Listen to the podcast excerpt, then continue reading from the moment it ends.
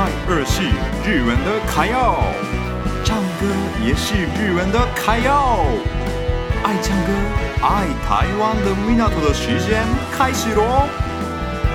米纳图的卡耀唱。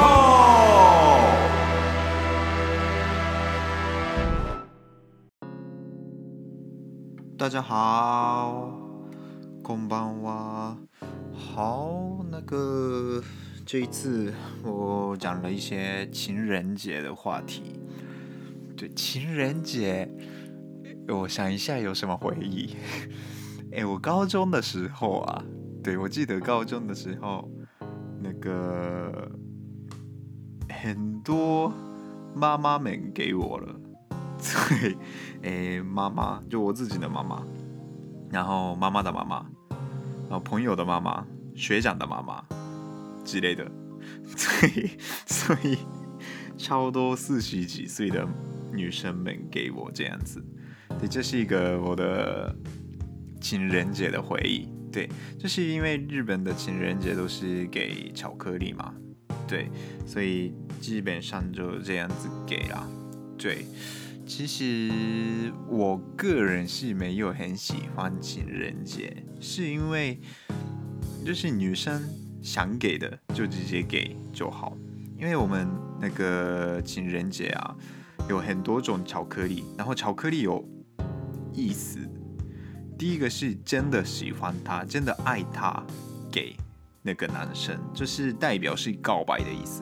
然后第二种是义理巧克力，义理巧克力就是怎么说，就是算是算没有到好的朋友，就哦，因为我认识你，所以就给你这样子的感觉。然后第三种是朋友的巧克力。对，就给朋友的那种巧克力，所以不只是女生给男生，有时候女生直接给女生的朋友这样子。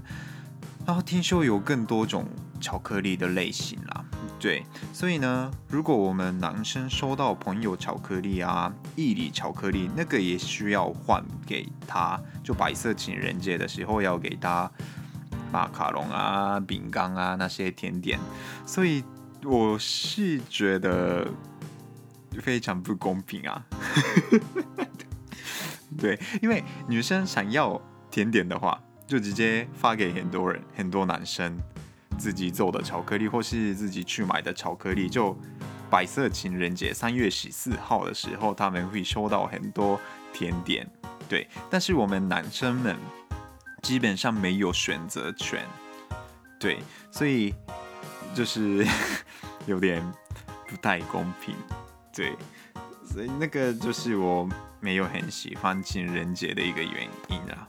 对，就大家对情人节的看法当然不一样啦。对，然后日本跟台湾的情人节也不太一样，就好像台湾的情人节基本上跟自己的情人在一起，然后过很幸福的一天。日本情人节就给巧克力就好的样子。对，很像台湾情人节的，就是那个平安夜那一部分。对，好，那今天聊了一些情人节的事情，大家有兴趣的话，帮我订阅一下，之后也会聊一些日本文化的部分。好，那下次见，また来週。